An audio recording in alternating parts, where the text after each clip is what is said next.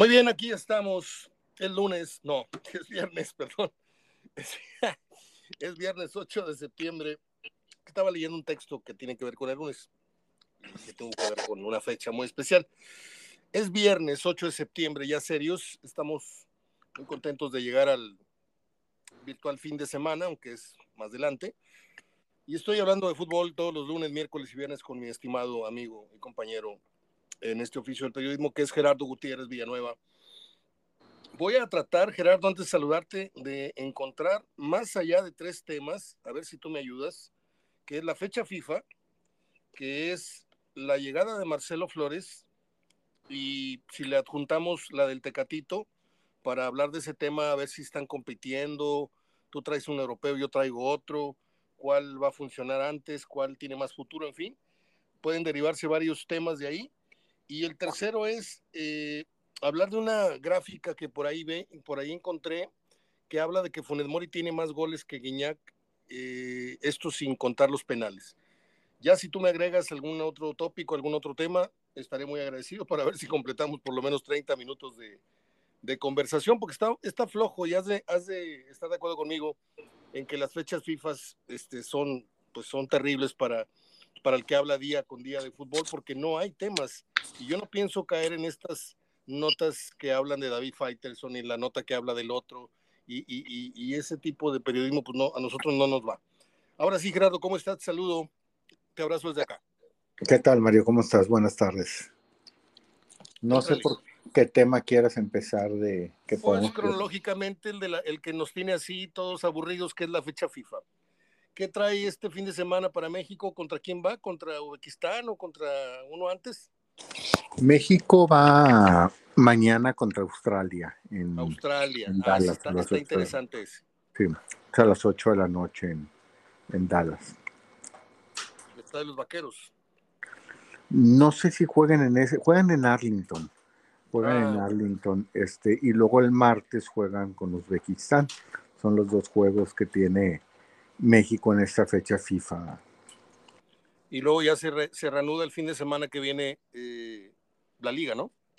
Se reanuda el próximo viernes ya, la liga otra vez, con de los partidos más importantes es el, el clásico de América Chivas y está también el, el Monterrey que recibe al, al, León y Tigres que visita al Atlas. Yo quiero retornar al, al tema fecha FIFA. Eh, yo sé que es una cantaleta ya muy gastada, pero eh, ¿qué podremos eh, rescatar de este tipo de partidos, además del beneficio económico? Eh, ¿Qué ángulo interesante le podríamos encontrar a estos dos partidos? Yo, yo, yo, veo a la distancia, veo más, más serio el juego contra Australia, este, pero no sé si sea un buen eh, una buena práctica para ver a tal o cual jugador. No, no sé qué te llame la atención de, de estos dos partidos. Mira, una buena práctica sería que, que metiera de inicio Lozano a los ocho o nueve convocados que no tuvo en Copa Oro. Sí, esa sería una buena. Y sería también, no hablaría nomás de verlos, porque ya los conoce, pero hablaría también de, de, de empezarse a abrir más y no con el grupo que lo dejó en el poder, no con el grupo que, que hablaron para que se quedara, este, para que no haya compromisos, Mario, para no, no crear un club chiquito, cerrado. Entonces yo creo que esos siete jugadores que, que convocó, que no estaban en la convocatoria de, de Copa Oro, y esos dos nuevos que convocó, entre ellos eh, Jordi Cortizo, eh, realmente que los metiera de inicio eso sería una buena, un buen aprovechamiento de fecha FIFA, pero pues si se va con los mismos, los mismos, los mismos. Y también me gustaría, si de repente son partidos como estos, Mario, como Australia, como Uzbekistán, digo, es un, es un, es un deseo, ¿ah? Yo sé que no se puede por la cuestión que tú comentaste ahorita, la económica. Pues a mí me gustaría que empezara a probar diferentes porteros me llama la atención que siempre lleva tres, cuatro porteros cada convocatoria y juega el mismo, ¿sí? Y yo no te digo que no juegue con el mismo mundial, digo, a mí me da lo mismo si juega con Ochoa o con otro, pero pero que empiece a ver otros porteros, que empiece a, involucrar a los porteros que, estarían entre los otros dos que, que, irían a un mundial. Pero sé que eso a veces no se puede, Mario, porque la cuestión económica, los contratos les exigen, les exige alinear a tales o cuales jugadores. Eso es obvio, Mario, eso es claro, no estoy inventando nada ni descubriendo nada, pero te ponen ahí en el contrato que tienes que utilizar seis, siete jugadores de, de, clase A. Estoy de acuerdo. Entonces la gente quiere ver, hoy por hoy, pues, ¿cuál es la insignia de la selección mexicana? Memo Ochoa. Memo Ochoa, sí. Este, pues va a estar hoy también Héctor Herrera, va a estar en la convocatoria. Entonces, este, pues, pues, seguramente lo va a meter también. De él es fácil, aunque vaya llegando, es fácil en él porque ya es un jugador de categoría A, pero me gustaría que esos siete, ocho que cortó Coca eh, en el paso de los amistosos a Copa Oro y, o del el partido que jugaron con Estados Unidos, de las elecciones de la Nation League a Copa Oro, y esos dos que convocó, me gustaría que estuvieran como titular. Sería un mejor ejercicio en el sentido de, de, se quejan los técnicos de que trabajan poco tiempo con los jugadores, de que nada más en las fechas FIFA cada mes, y luego convocas jugadores y no los usas, Mario. Entonces, ¿dónde tienes oportunidad de verlos? De acuerdo.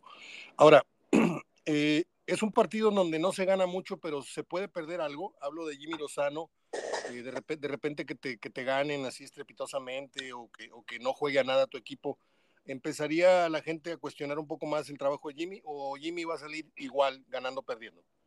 No, ahorita va a salir igual, ganando, perdiendo, pero sí, es, sí estaría trabajando México a partir de ahora y las siguientes fechas FIFA bajo un entorno de presión de cara a la Copa América en el sentido de que estés perdiendo este tipo de partidos. Es obvio, Mario, si tú agarras este tipo de partidos, este, te atienes a las consecuencias. Hay nada que ganar y mucho que perder. Ni hablar. De acuerdo. ¿Sí? De acuerdo. Si jugaras hoy contra Argentina o Brasil, bueno, está bien y, este, no hay problema, pero tú escoges este tipo de partidos o tú avalas o tú contratas o tú diriges este tipo de partidos, te tienes que atener a que no te van a aplaudir, no se van a poner de pie a aplaudirte y sí te van a, criticar si los pierdes.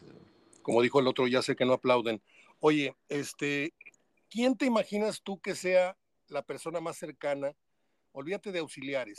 ¿Quién sería externamente de la selección? ¿Quién sería el hombre eh, que asesore vía telefónica o paternalmente al Jimmy Lozano? Mira, no sé si, si dentro de su proceso de, de, sus amigos, no conozco a sus amigos, pero si son técnicos, yo creo que, que debe platicar con Mejía Barón. Sí. No más que los dos son muy discretos, Mejía Barón no, no va a salir a decir que hablaron con él, ni Jimmy Lozano, ¿verdad? Y no sé si en determinado momento también se pueda estar acercando a, Enrique Mesa. ¿sí? Enrique Mesa. Pero no porque lo dirigió algo, simplemente por, por la calidad de persona en el sentido de... ¿Ferretti no sería otro? Ferretti pudiera ser, pudiera ser también, no sé, está muy reciente su salida del, del Cruz Azul. ¿no? Este, el mismo Memo Vázquez, sí, que puedan estar por lo menos platicando con él o que puedan estar intercambiando ideas. Me gustaría más eso, Mario, que estuviera pasando eso a que los jefes estuvieran trayendo comunicación de otros, ¿sí? De acuerdo, A que, a que este Cisniega o que a Rodríguez te estuvieran, oye, es que dice la Volpe esto, es que dice Aguirre esto, o es que dice Herrera esto. Me gustaría más lo primero, que él estuviera en forma de eh, informal, de amistad, este, pidiendo consejo, platicando con directamente. Sí, a eso me refería yo, que se sabe perfectamente cuáles van a ser las líneas oficiales de las cuales va a recibir opinión. Pero yo, eh, no sé, se me ocurrió preguntar, eh, así como tú, así como yo, tenemos un, amigo cercano con el cual rebotamos problemas, en este caso tú, este, en mi caso, y en este caso creo que yo en algún sentido hemos estado muy cerca en problemas ajenos al fútbol. Este, en este caso que es fútbol, eh, yo quería tener esa, despejar esa, esa duda, esa pregunta contigo, porque pues siempre tenemos a alguien fuera del entorno a quien le pedimos una opinión de qué estamos haciendo, qué le parece lo que estamos haciendo, cómo nos estamos viendo, etcétera. Ahorita mencionaste a Miguel Mejía Barón, lo tengo muy presente porque los cumpleaños están muy pegados. Yo el 4 y Mejía Barón el 6. Cumplió 79 años Miguel Mejía Barón.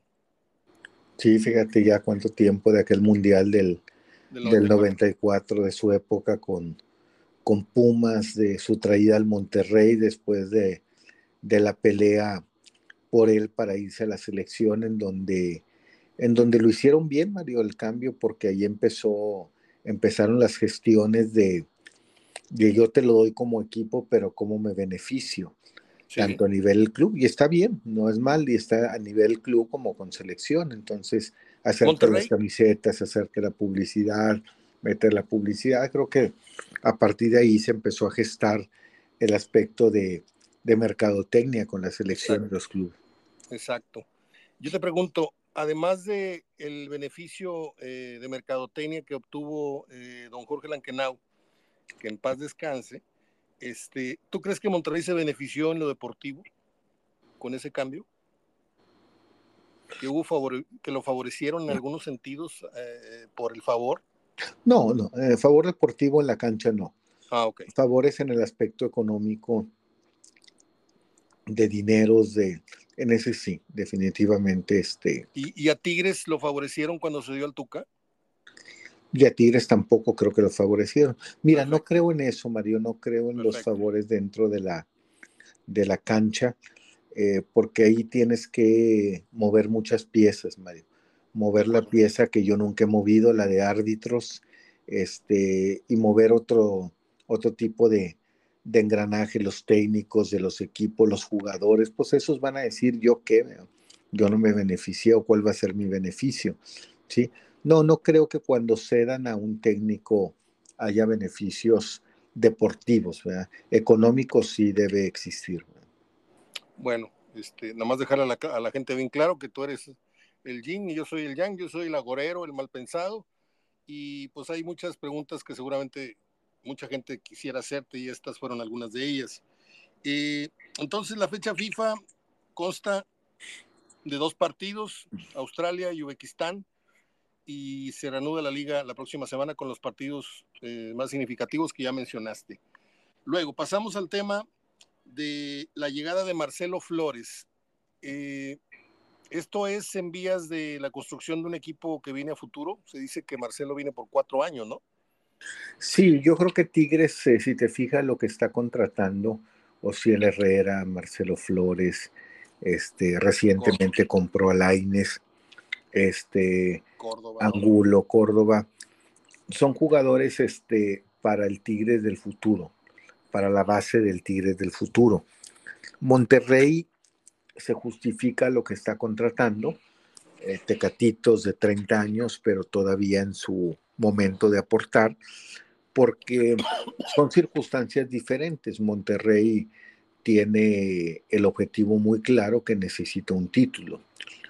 Y cualquier equipo, cualquiera, no nada más Tigres, que obtiene un título, tiene permiso, entre comillas, permiso dentro de su gestión de, de relajarse. Digo, no lo, le puse comillas porque no creo que, no quiere decir que, que, al, que lo estoy justificando, pero decir, bueno, ahorita mi orientación va a otra. Sí. ahorita la orientación de Tigres debe ir más en pos de, de ir armando un equipo competitivo con gente joven. Y, y Monterrey no, Monterrey ahorita tiene la, la prisa de, de, títulos. Ya ves Pachuca, digo, Pachuca, después de que vende cuatro, cinco, seis, siete jugadores, eh, cae en una situación como la que está ahorita. Sí. Este, el Pachuca ganó en las recientes salidas, tú le cuentas las salidas y se las criticamos, pero ganó ya después de vender y comprar, ganó cerca de 68 millones de pesos. ¿sí? Y, y ahorita está, mira cómo está. Y al ratito Pachuca con esta gente vuelve a agarrar este, otra vez. Eh, un plano competitivo cuando sienta que le falta otro título, y luego vuelve a hacer y vuelve a vender. Eso es como le hace Pachuca. Este Monterrey ahorita necesita título y Tigres pues trae promesas porque necesita este eh, ahorita formar jugadores base. Ojalá, lamentablemente, Mario, donde hay donde hay chicharrón y donde no hay poco conocimiento, empiezan a comparar la llegada del Tecatito con, con a un lado y la llegada de Marcelo Flores a otro. Entonces, pues a uno le llaman viejo y acabado y al otro lo traen como un crack. Este, me llama mucho la atención, Mario, que un jugador que solo se abrió las puertas, que sin debutar en primera dijo, mi meta está muy clara en Europa, que demuestra calidad, porque el muchacho tiene mucha calidad, eh, y se va al mejor fútbol o a la mejor liga de Inglaterra. En cuatro o cinco años no te hayan tomado en cuenta para primera. ¿sí? De acuerdo. Eh, creo que fue lo mejor que hizo. Entonces, o sea, estoy hablando en el sentido que fue lo mejor que hizo, porque finalmente al Arsenal en un momento dado se lo pusieron en vitrina cuando lo llamó Martino. Cuando lo llama Martino a la selección mayor y lo utilizó, eh, se lo pone en vitrina al Arsenal. Sí. Porque no era ningún jugador de primera. y, aún, y aún así Arsenal no lo toma en cuenta. Y luego viene la pretemporada, esta reciente, para empezar la Premier League de, del Arsenal y dice, me voy a llevar 36 jugadores a pretemporada y en 36 no te lo llevas a él. Yo estoy de acuerdo que en 24 no te lo lleves a él, pero en 36 donde puedes cortar 12, tampoco caben esos 12. Entonces fue la mejor decisión, pero también eh, es como para que los que estamos acá nos pongamos a pensar que no están trayendo a, Messi, ¿sí? están trayendo un Cristiano Ronaldo, están trayendo un jugador promesa, un jugador que no ha debutado en primera y un jugador que Siboldi seguramente va a ir llevando poco a poco. ¿sí? Estamos hablando de jugadores como Pisuto. Así es. Vienen de lejos, pero todavía no terminan de abrirse como Flores. por, más mejor jugador, y no, y tiene más calidad, Flores. Y hizo más, eh, tuvo más tiempo y no en cualquier liga, aunque no jugó en primera. Pero por más que sea de eso, Mario, acuérdate que estás en un fútbol asociación y cómo te lo va a tomar Laines, cómo te lo va a tomar Ociel, cómo te lo va a tomar el mismo muchacho Pisuto Ordóñez, que lo traigas y lo tomes. Mira, el mismo Ibáñez. De inmediato, sí. Yo creo que ahorita, cuando encuentres Siboldi un lugar titular para Ibáñez, va a ser primero él que Flores, Mario. Independientemente de las posiciones que jueguen. De acuerdo. Pero si tú le encuentras primero una posición de titular a Flores, te lo va a cuestionar desde afuera Ibáñez. Va a haber bronca, sí. Como lo empezó a cuestionar en su momento el Diente López. De acuerdo. Entonces yo creo que el muchacho, punto y aparte, es una promesa, es un prospecto y en Monterrey viene un jugador ya hecho, no un jugador acabado, Mario. No un jugador. Eh, se, se puede decir muy fácil para poner a comparar los dos. O sea, si nos gusta el chicharrón, comparamos a los dos y empezamos a hablar bien de uno y mal de otro. Es que Gerardo, es muy común que, es muy común, perdón, que, que al que regresas es porque fracasó o porque ya no dio.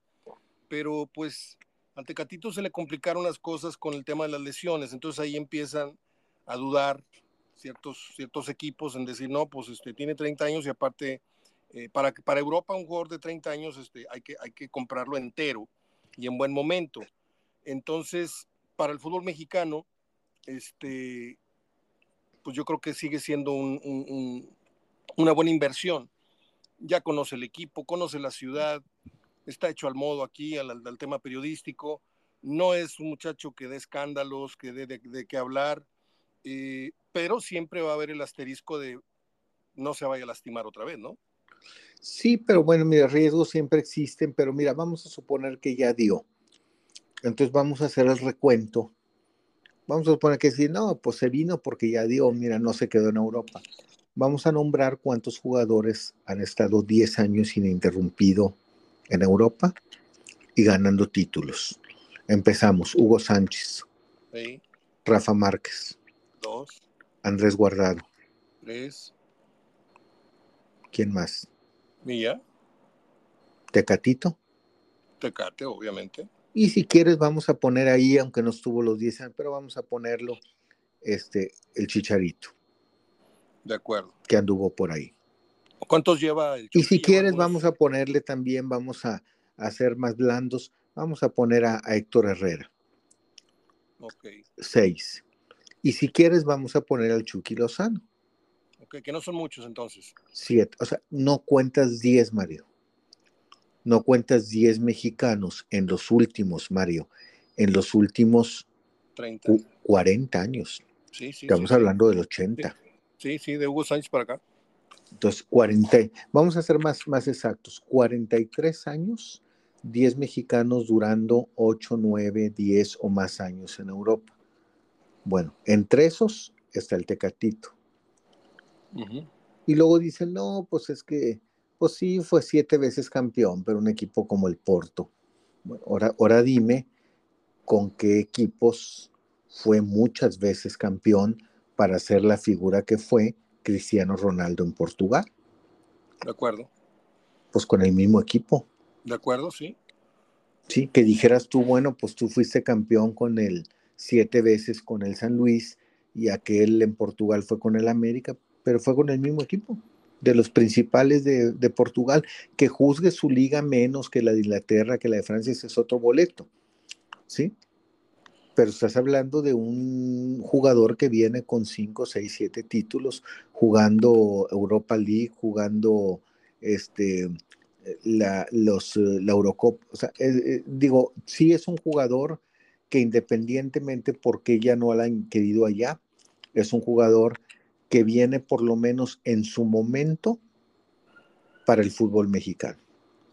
Creo, creo que el Tecatito, con todo y la lesión que tuvo Mario y que lo detuvo, creo, creo, digo, que viene mejor que lo que en su momento vino Javier Aquino cuando regresó, que lo que en lo que en su momento vino Diego Reyes cuando regresó, de lo que en su momento vino eh, llega Diego Laines cuando regresó.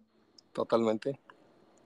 Entonces, pues, a lo que voy es, no es por hablar del otro equipo, no, a lo que voy es, eh, pues vamos a darles oportunidad.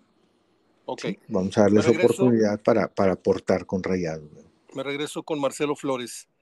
Eh, varias preguntas. ¿Dónde, de encontrarle un lugar, Siboldi, en dónde lo ves jugando? ¿En qué posición para ubicar a la gente? Y dos, ¿qué condiciones destacarías tú de Marcelo Flores en lo poco que lo hemos visto?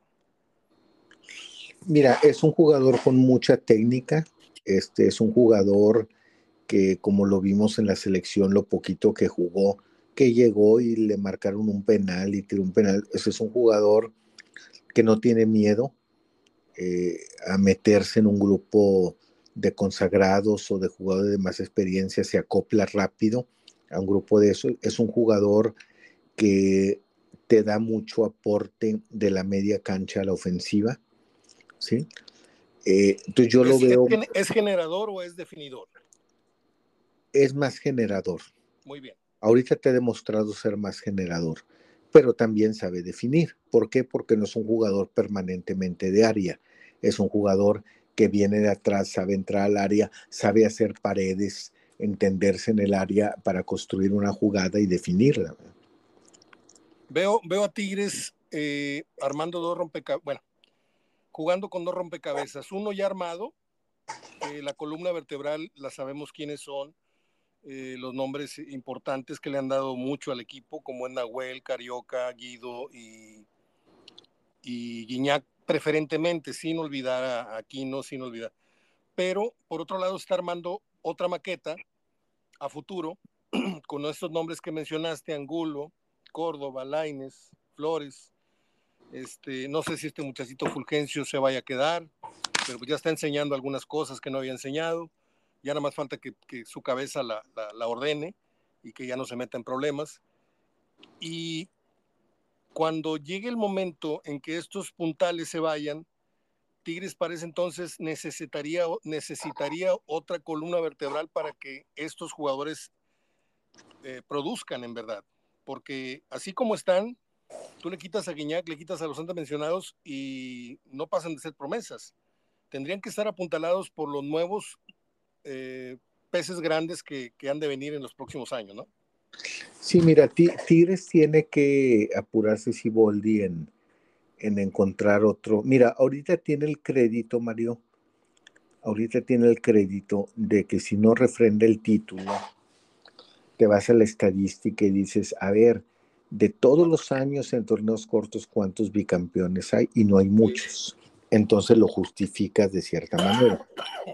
Pero cuando ya pasa un torneo, no lo refrendaste y viene otro, ya ahora sí va a tener que buscar con nuevas formas volver a llegar y volver a, aspirar un título. Yo creo que en esas nuevas formas, y creo que Siboldi lo debe tener muy claro, deben estar sí o sí, no sé cómo acomodados, no sé cómo, pero en el cuadro titular. Ibáñez. Un Ociel Herrera, un Ibáñez, un Laines, un Córdoba, el mismo Flores. Pisuto. Angulo. Sí. Por lo menos ellos, por lo menos ellos este, tendrían que estar ya acomodados en el cuadro titular. ¿Qué implica esto?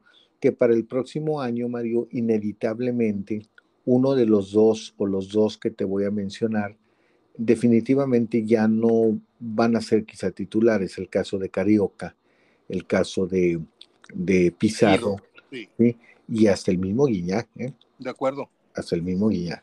Jugando 45 minutos. Sí. De acuerdo. Bueno, pues eh, ahí está. ¿Es casualidad o, es una estrategia el que Monterrey presente al Tecatito y Marcelo Flores eh, también de talla internacional, pues vamos a decirlo, aunque no haya jugado en prevención? ¿Es casualidad o hay una, sigue la competencia de, egos entre los dos clubes locales? Pues sigue la competencia, pero cada quien trajo para diferentes objetivos. Uno le trajo para pelear el campeonato ya, y otro para armar. Y el otro para una promesa. Finalmente los dos trajeron un mexicano que juega en Europa o que está en Europa. Eso fue lo que trajo cada uno.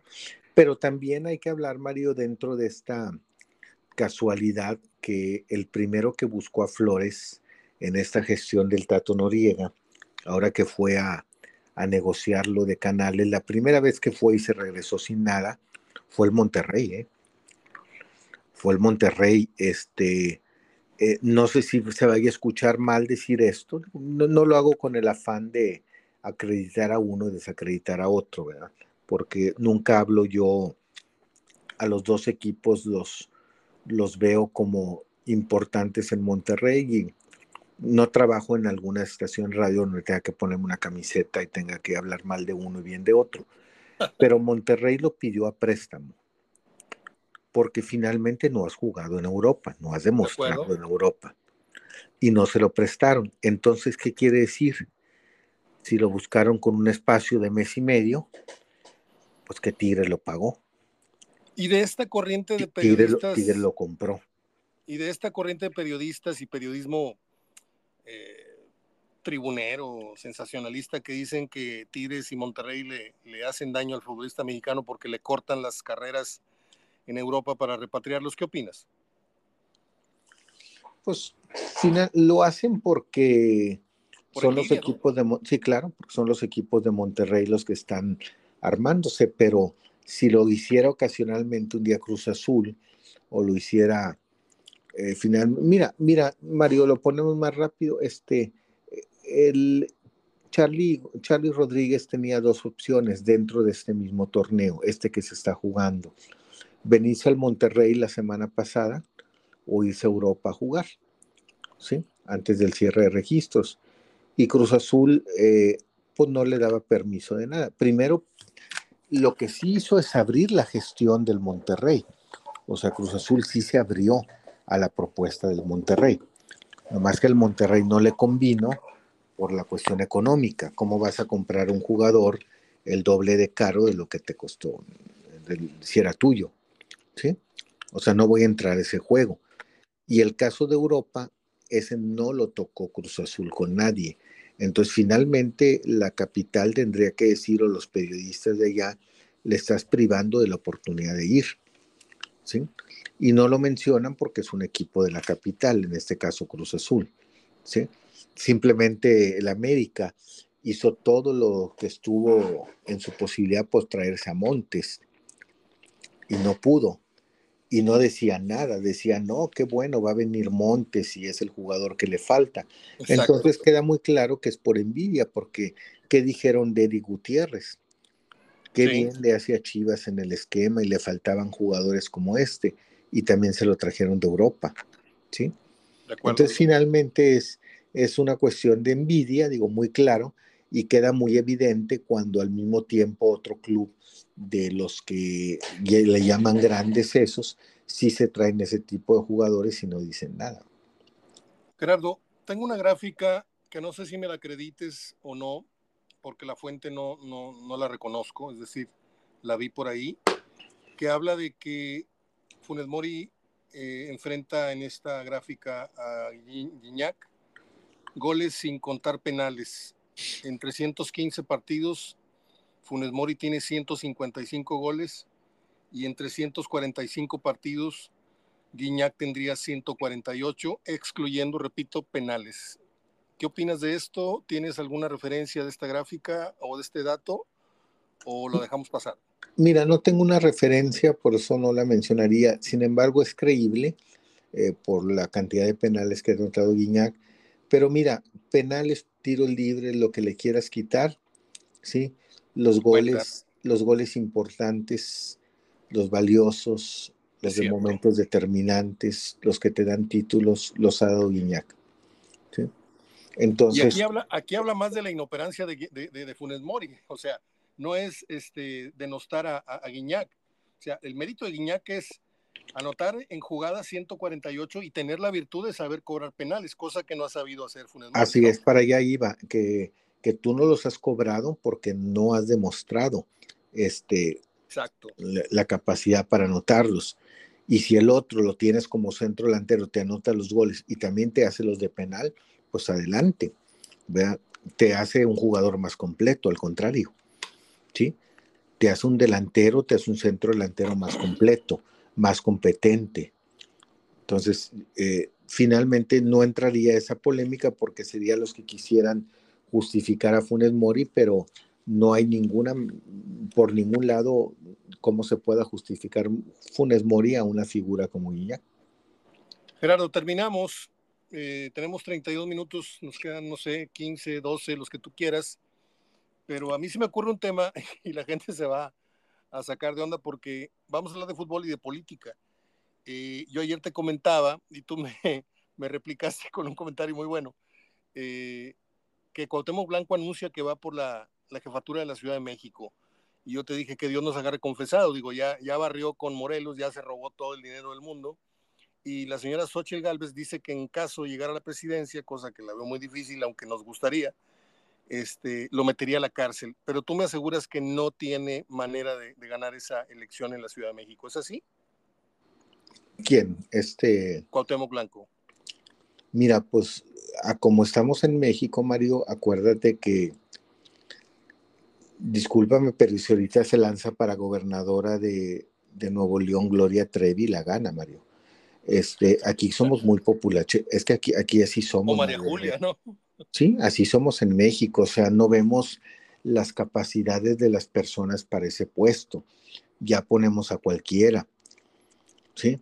Ya pusimos senadora la tigresa, ya pusimos a de diputada Carmelita Salinas, que en paz descanse también. Es decir, en México lamentablemente así somos, ¿verdad? Eh, quisimos poner al Blue Demon o al hijo del Blue Demon, al hijo del santo, entonces, eh, y, esos ganan, Mario, porque finalmente... a mí me extraña, ¿sabes qué? Que esta muchacha, muchacho, este, lo que sea, muchachi, eh, el que ganó este concurso de la sí, de, reality, la Wendy, se le está, se le está este, pasando esa rola. Si se mete, mira, la, a, mí hace, ¿eh? a, mí hace, muchos años nos invitaron a Tomás, bueno, a Pancho Avilán, que en paz descanse, a un servidor, a Tomás Boy, del Partido del Trabajo, nos ofrecieron correr con la eh, con la diputación de ciertos distritos y nos ofrecieron 400 mil pesos por hacer el ridículo nada más, porque sabíamos que íbamos a perder. Pero querían poner ciertos íconos, yo porque salí en el radio, en la tele, Tomás por futbolista, Pancho por campeón, y, nos juntamos en, en, la, en la oficina y dijimos, ¿sabes qué? Yo no le entro. Y nos salimos. Y el único que se aceptó y al que no le cumplieron fue a Tomás, porque a Tomás le, le, le, le prometieron dinero, una camioneta del año, y la presidencia o la, el, el, el, agarrar a Tigres de, de, de, por el mango. Y se fue muy, muy sentido Tomás de, de, la cuestión política. Este, hoy, lo digo jugando y en serio, si esta mujer Wendy, bueno, esta persona Wendy González, perdón por no, no, no aceptar, pero para mí sigue siendo varón, este, si se postulara o si algún partido se pusiera vivo, esta, esta, este personaje tiene ahorita pues no sé qué, qué porcentaje de, de, popularidad o de aceptación, pero sería peligrosísimo porque ya hemos visto payasos corriendo para, para puestos públicos, hemos visto todos los que mencionaste, artistas, luchadores, este, actores de cine, esto, lo otro. Eh, pues es, es, penoso lo que está pasando con, con, nuestro país, que está en manos de, del que sea, ¿no? Del que sea. Sí, bueno, lo que pasa es que se meten payasos y todo porque y, personajes como los que mencionaste, porque por los que están ahorita en la política se asemejan mucho a eso, a payasos. Entonces, por eso también eh, quieren incursionar en la política, pero para la sociedad que tenemos, Mario, la cultura que tenemos, el pueblo va mucho con ese tipo de personajes. Yo te aseguro que si pones a, a, a, la Wendy en, en, de, a competir, le, le, roba votos, digo, le gana por mucho a, a Xochitl Galvez. ¿verdad? Estoy de acuerdo. Entonces, eh, digo, porque así somos el pueblo, así somos, ¿verdad? Entonces nos vamos mucho a lo popular que a la capacidad de la persona que te va a dirigir. Aquí lo único que se ve en la, en el, la gente popular para el voto, eh, acuérdate que necesitas mucho apelar a la ignorancia. ¿sí? Y en este caso en las, en las boletas cuando se va a votar se apela mucho. Eh, acuérdate que eh, estamos hablando de un 66% ¿sí? de, de, la población de, toda, de todo México eh, con grado de escolaridad bajo. ¿sí? sí. Entonces... Y niveles, y niveles de pobreza extrema. Así es, sí, sí, entonces, este, o al menos de clase media para abajo, el 66%. Y esa es la gente, pues, que, que ha tenido eh, el actual presidente, ¿sí? Eh, bajo el sometimiento, bajo el convencimiento de que deben seguir votando por, por el partido, ¿verdad? Fíjate entonces, que allá por los años 70, mediados, yo estaba en la secundaria 5 y estaba en MM Llano con Juárez. Entonces tú caminabas hacia la Prepa 1 y enfrente estaba la farmacia Benavides que tenía su cafetería muy famosa porque ahí tomaban café don Roberto Hernández Jr., mi papá y otros personajes más conocidos que, que mi padre de, de, del fútbol. Y algunas veces me tocaba salir, no sé, por alguna razón temprano o, o, o mi papá me decía, este, saliendo me alcanzas para que te tomes ahí una Coca-Cola con un banana split. Yo tenía 14, 15, 16 años, no sé. Y me tocó no pocas veces estar sentado calladito oyendo plática de adultos. Y una vez le dijo mi papá Roberto Hernández, estoy hablando de los años 70, cuando estaba muy fuerte don Roberto con los Tigres, campeones, que iban a quedar campeones. Este, dijo, tú nomás porque no has corrido para gobernador, porque si no la ganabas, güey, le decía a don Roberto y se reía. Dijo, no creas, me la han ofrecido. Ya desde ese entonces se empezaron a fijar en figuras públicas, Gerardo. Sí, sí, sí, pero, pero ya actualmente, Mario, es más. Digo, no, no, ya ahorita es un descaro, sí. Ya ahorita es un descaro, ya, este, simplemente, Mario, este, te voy a decir hasta dónde está la política. Eh, va, va a inscribirse un luchador cuando se inscribió el Blue Demon para un distrito, ¿sí? Y me hago la pregunta, ¿puedes hacer eso con máscara? Porque yo en lo personal, Mario, yo no puedo hacer ninguna gestión en no, ninguna no. dependencia de gobierno con máscara puesta. No. Es más, no puedo ir ni a un banco con lentes. Eso es verdad. Entonces, a, registra a registrar una candidatura lo puedes hacer con una máscara. Y lo hacen, Mario, y salen los periódicos. Sí, sí, sí, sí. Entonces ahí te das cuenta de, lo aberrante que es este, este show de, la, de, las cuestiones de la candidatura. ¿verdad? Yo te aseguro que si Marcelo Ebrard se lanza como independiente, ¿sí? para ser independiente tienes que reunir una cierta cantidad de votos, si no, no te pueden registrar, que creo que son unos, no sé si 600, 800 mil o ya lo subieron. Y yo te aseguro que si no lo reúne, se los reúnen de presidencia, por un interés de que tengas la postulación, que seas el candidato independiente que necesitan para quitarle votos a quien quieren quitarle. Entonces, lamentablemente, en la política, pero como yo te decía, Mario, este, amenazan con cambiarse de partido. O sea, tú hiciste campaña para tu partido interna, ¿sí? Y en tu campaña prometiste muchas cosas de sostener la ideología y el trabajo que te está prometiendo este partido para el cual internamente estás compitiendo. Y luego pierdes y estás pensando el lunes, ese próximo lunes, si me voy al otro partido, a otra ideología. Entonces, ¿qué te da a pensar eso? Lo que hay atrás del interés tuyo nomás por ser así Es, así es. ¿Sí? Así es. Y no decimos nada, Mario. No. Es más, no nos interesa si se va a movimiento, no nos interesa nada. ¿Sí? Yo tengo, pero, yo tengo pero que no se cambie, Mario, un jugador que no se vaya un jugador Córdoba de Tigres a Monterrey. Ah, porque Porque no lo acabamos, ¿eh?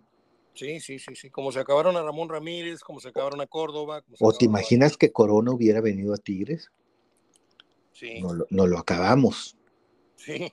Pero no nos interesa que una persona que dos meses y medio, tres, hizo, hizo, campaña con otro partido, el lunes vaya a decidir cambiarse. No, y aquí está el, caso más triste que hemos tenido. Un priista de cepa, de repente apareció como candidato independiente y convenció a todos y fue gobernador y se llevó toda la feria, o sea, que fue el Bronco. Gerardo, este, pues es todo. Yo en lo particular no sé qué vaya a hacer de tu fin de semana, si tengas descanso, si andes otra vez haciendo talacha para ir para abajo, pero yo quiero decirte que están las finales del Abierto de los Estados Unidos van por el pase a la final Ben Shelton contra Noval, eh, eh, Djokovic, quiero decir el Nole. Y Carlitos Alcaraz, que es español, va contra eh, Medvedev, del ruso. El favorito es eh, Djokovic, indiscutiblemente. Y en la rama femenil hay una morenita muy, muy simpática y con mucho carisma, que es Gauff, norteamericana. Va a enfrentar a Zabalenka en la final. Creo que Zabalenka es favorita. Y para los que no encuentran mucho que hacer este fin de semana, el tenis de los Estados Unidos, el abierto de los Estados Unidos está muy, muy bueno. Dense la oportunidad. Los que no son muy aficionados al tenis van a eh, encontrar mucho entretenimiento y por ahí hasta las ganas de empezar a jugar. ¿Algo con lo que quieras terminar, Gerardo? Sí, bueno, en fútbol, además de la fecha FIFA que mencionamos de la selección mañana, este, mañana la presentación del Tecatito al estilo europeo y en el estadio a las seis de la tarde. Mañana en la mañana en el Barrial juega puerta cerrada Atlante contra Monterrey. ¿sí? Iba a ser San Luis el rival, pero se cambió para, para marzo la, el juego de San Luis contra Monterrey.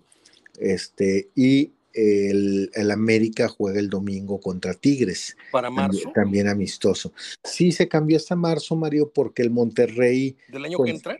Del año que entra. Sí, ah, sí, es que estaba muy visto el Monterrey en Estados Unidos. Jugó siete partidos de League Cup. Antes de ese partido fue dos veces a, a jugar Estados Unidos, ya lleva nueve. El próximo mes va a Houston, diez entonces los patrocinadores o los que, los que contratan ese tipo de partidos no, vieron conveniente que se expusiera Monterrey otra vez este afuera y mejor lo, cambiaron y Monterrey va a jugar con Atlante mañana en el, en el Barrial. Muy bien, Gerardo. Pues hasta el próximo lunes reanudamos a ver qué temas además de selección puede haber. ¿Cuánta gente crees que vaya? Vamos a, a jugar el pronóstico. ¿Cuánta gente crees que convoque Ahí hay acarreados o no hay acarreados. ¿Cuánta gente crees que convoque el Tecatito en su presentación? No, mira, sin acarreados no hay acarreados. Te, te, te confirmo que en el fútbol no hay acarreados. En, en los equipos Tigres y Monterrey ah, la gente va porque le nace. Este, no necesitan hacer lo que hacen los políticos porque ahí sí los quiere la gente, Mario. Ahí sí, la, sí los quiere la gente porque pues ellos no le roban a la gente, divierten a la gente, entretienen a la gente entonces sí va la gente por, por, porque les nace ir a ver cuando... Mutuo, propio. Sí, entonces yo creo, mira, con canales fueron como 13 mil, 14 mil. Yo creo que con Tecatito y en sábado, no entre semana, también hay que, hay que señalar eso. El día en el que es. Yo creo que arriba de los, los 25 mil, 28 mil puede ser que, que vayan a, a, esta presentación. Muy bien, Gerardo. Pues nada más que agregar, creo yo. Estamos eh, hechos para hablar el, el, próximo lunes, ¿te parece? Claro que sí, Mario. Dios mediante el lunes este, seguimos platicando. Te mando un abrazo y espero que tu papá esté un poco mejor. Muy amable, gracias. Mario. Hasta luego. Hasta luego. Continuamos con las efemérides.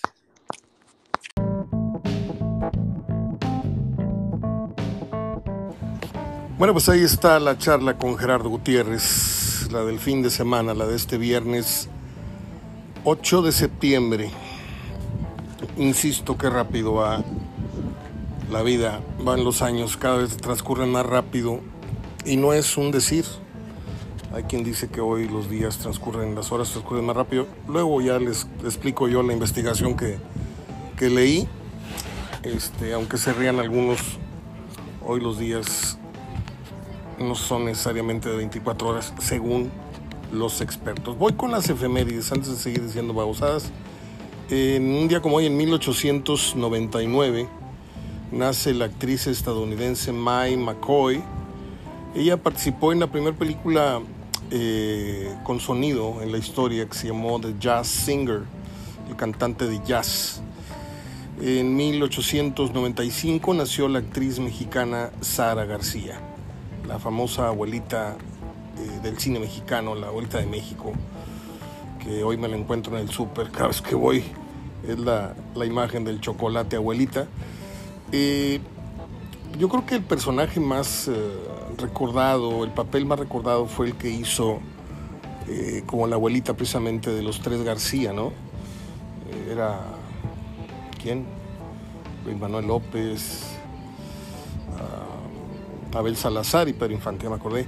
Ella murió el 21 de noviembre de 1980 y hay muchas historias, yo quiero pensar que son ciertas, que se tiró ella eh, voluntariamente los dientes para dar más el papel de abuelita.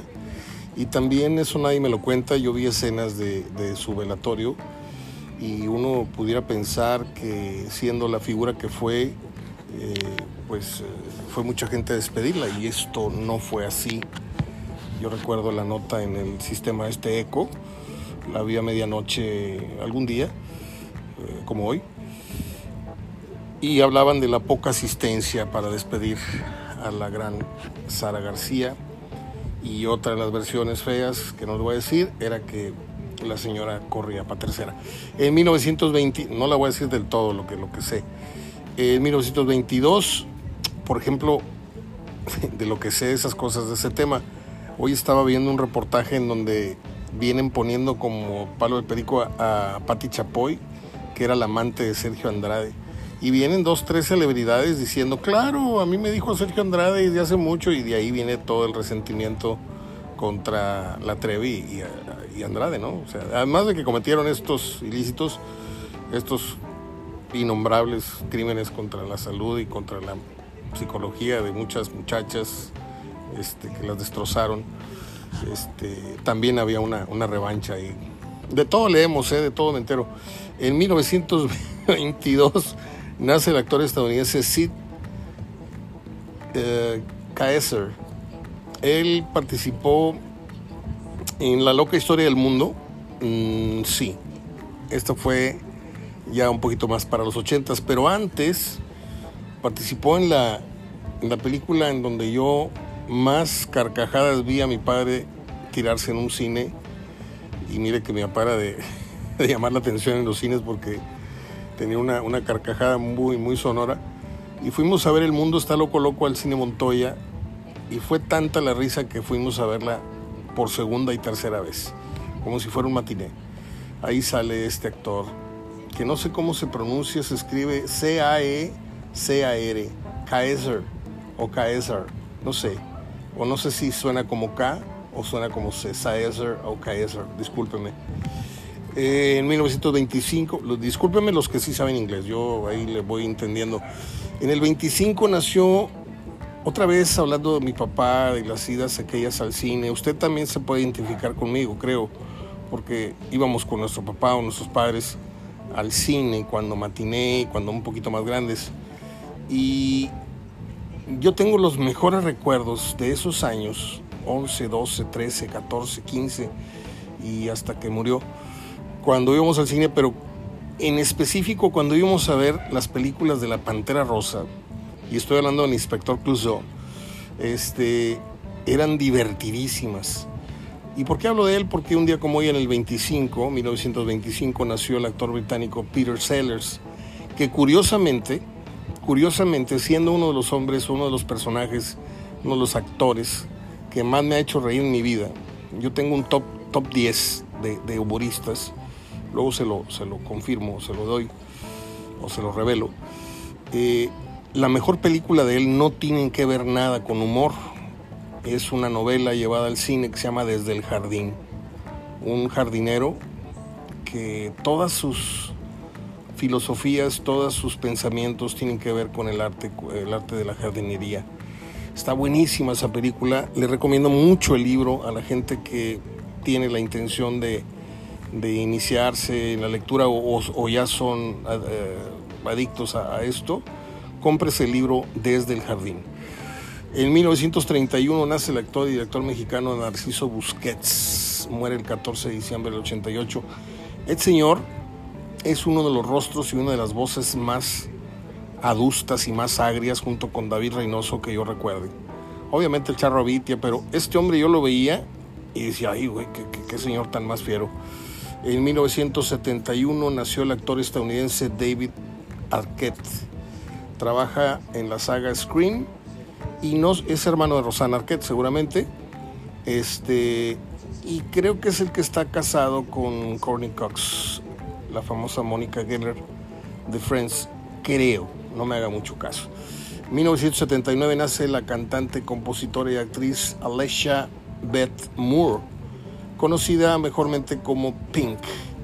Forma parte del reparto de Los Ángeles de Charlie.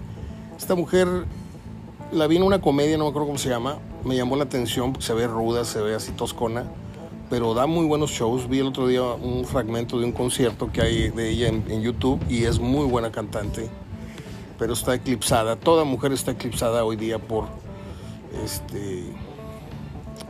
No les digo por qué porque se me acaba el tiempo. 1991 muere el actor estadounidense Brad Davis. A este hombre lo voy a recordar toda mi vida, no solamente por su papel en la película Expreso de Medianoche, Midnight Express, sino porque fue esta película motivo de examen ya en nuestro último tetramestre en el curso de cine en lo que fue la Facultad de Comunicación y tuvimos que ver en la casa de Manuel Muñoz o de Susana Parga, la hija de, aquel gran periodista del norte, José Luis Parga. No le miento si la vimos unas seis o ocho veces, porque teníamos que hacer un análisis de toma por toma, teníamos que entregar el sonido que se usó, sonido directo, overlappings, fundidos, close-ups, extreme long shot, tomas de grúa, tomas picadas, etcétera, explicar la característica la caracterización de cada persona. Fue un, un desglose, una autopsia a la película y terminé odiándola, odiándola, porque la vimos una madrugada, dos madrugadas, la vimos un fin de semana. Tenemos que entregar examen y reporte el lunes y nos juntamos el viernes, el sábado y todavía le dimos otra repasada este, el domingo ahí por la calle de San Lorenzo. Un abrazo para Susana Parga. Pues es todo. Eh, les decía que esta actriz eh, cantante Pink es muy buena, pero pues le tocó la mala suerte de nacer como a Cristiano, la mala suerte de, coincidir con Messi, de, de tener arriba a Madonna y luego a Lady Gaga, aunque hoy Lady Gaga es más que Madonna, dígase lo que se diga. Madonna va a ser por los siglos de los siglos, pero ya fue. Y ahorita ya se ve bastante, bastante aplaudida. Y Lady Gaga está en su mejor expresión, en su mejor dimensión. Bueno, pues hasta aquí el programa del día de hoy. La mejor de las suertes a este muchacho Marcelo Flores. Y, y ojalá, le deseo igual suerte al Tecatito, ¿eh? Pero el Tecatito yo le tengo ahí un alfilercito puesto porque, pues, mire, ¿cómo les explico esto? No es una, no es una cargada, no es una tendencia, eh, pero el Tecatito es muy bueno en club y no ha rendido en selección. Esa, esa ha sido siempre la bronca que, que, yo he tenido con él. Pero no niego que es un jugador luminoso, un jugador alegre que, que le va a dar mucha vistosidad y, ojalá y ayude también al equipo, no nada más luzca, sino que sea un jugador efectivo para el rendimiento del equipo. Y el caso de Marcelo Flores, pues es un chavito que todavía no, no, no sabe si es amor o ganas de ir al baño, o sea, no, no sabe, este, no sabe cuál es su futuro futbolísticamente hablando. Llegó diciendo lo más interesante que es para caerle bien a la gente es estoy llegando al mejor equipo, eh, al mejor club de México. Y creo que con eso pues, ha obtenido eh, votos hasta de quienes no lo conocían. Me voy con un dato que acabo de encontrar. Eh, entre la grabación de Con Gerardo y este momento pasaron algunas horas y abrí un libro por ahí de estadística que tengo de muchos años y me encuentro con que la racha más larga que ha habido en el fútbol mexicano de no derrota como local la tiene Cruz Azul con 47 partidos. Imagínese usted visitar a Cruz Azul, ¿sí? Y que sepas que es un equipo que no ha perdido en 47 en 40 partidos, ¿sí? Ya desde ahí vas perdiendo 1-0, ¿no?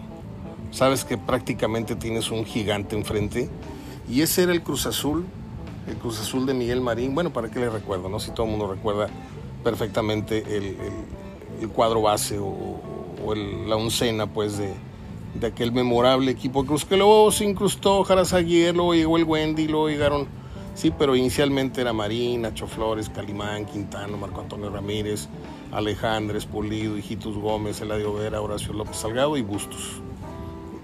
Y me lo sé porque le iba al Cruz Azul, como le iba a León, como le iba al Atlas, como le iba a los Rayados, como le iba a Tigres. Nada más que eso no lo va a entender la gente porque hoy Hoy si no le vas a un equipo, le vas al otro, no te hagan Mario. ¿A quién le vas? Ay, hablen lo que quieran. Los que crecimos viendo este fútbol, nos enamoramos de Muñante, nos enamoramos del Berna García, nos enamoramos de, de tanto, de Oblitas, de, Salomone, de Bustos, de todos, de, los Leones Negros de la UDG. Yo no me, no me iba a los bailes de Blacker Music, yo no me iba hasta que no terminaba el juego a las 11 de los Leones Negros de la UDG, narrados por don Roberto Guerrero Ayala, que después de don Ángel Fernández, para mí es el mejor cronista en la historia del fútbol mexicano. Y que me perdone Fernando Luengas, y que me perdone el señor de acá, y que me perdonen este, Martinoli y todos los nuevos, pero es Ángel Fernández, Roberto Guerrero Ayala y los que usted me diga. Soy Mario Ortega, por si usted no lo sabía. Y a mis amigos que sí lo saben, gracias. Fue una gran semana, una gran semana. Mi cumpleaños fue el lunes, pero todavía tuve festejos martes, miércoles y regalos que van llegando y esto y lo otro. Ni cuando era niño, ni en las mejores navidades. no sé por qué les digo esto, pero este, me fue tan bien eh, en ese sentido. Gracias por ello, gracias por tantos mensajes también. El lunes regresamos, cuídense mucho, disfruten su fin de semana y si no tiene nada mejor que hacer, pues ponga el juego a la selección. Yo voy a ver el tenis. Desde este momento acaba de empezar la transmisión. Está José Luis Clerc, que es el otro señor que tiene cáncer, que me cae bastante mal, porque es muy buen cronista el señor, este, Alfredo Álvarez, algo así. Y un día le puse un mensaje y, dice que él no contesta mensajes. Ah, pero sí quiere que le manden bendiciones y aliviese pronto, porque tiene creo que cáncer en un huevo, no sé qué por ahí, o en la, o la, o en la protesta, por ahí tiene cáncer, pero ah, no quiere contestar mensajes, pero sí recibe muchas, muchas bendiciones. Entonces yo nada más le escribo a, José Luis Clerc, está por empezar el partido por el pase a la final, este, voy con Carlitos Alcaraz, eh, pero Medvedev es muy buen rival. Y pues en la otra está este, cantadísimo que va a avanzar Djokovic. Yo quisiera que fuera Alcaraz Djokovic. Y en la femenil voy con la morenita que todos queremos que sea campeona.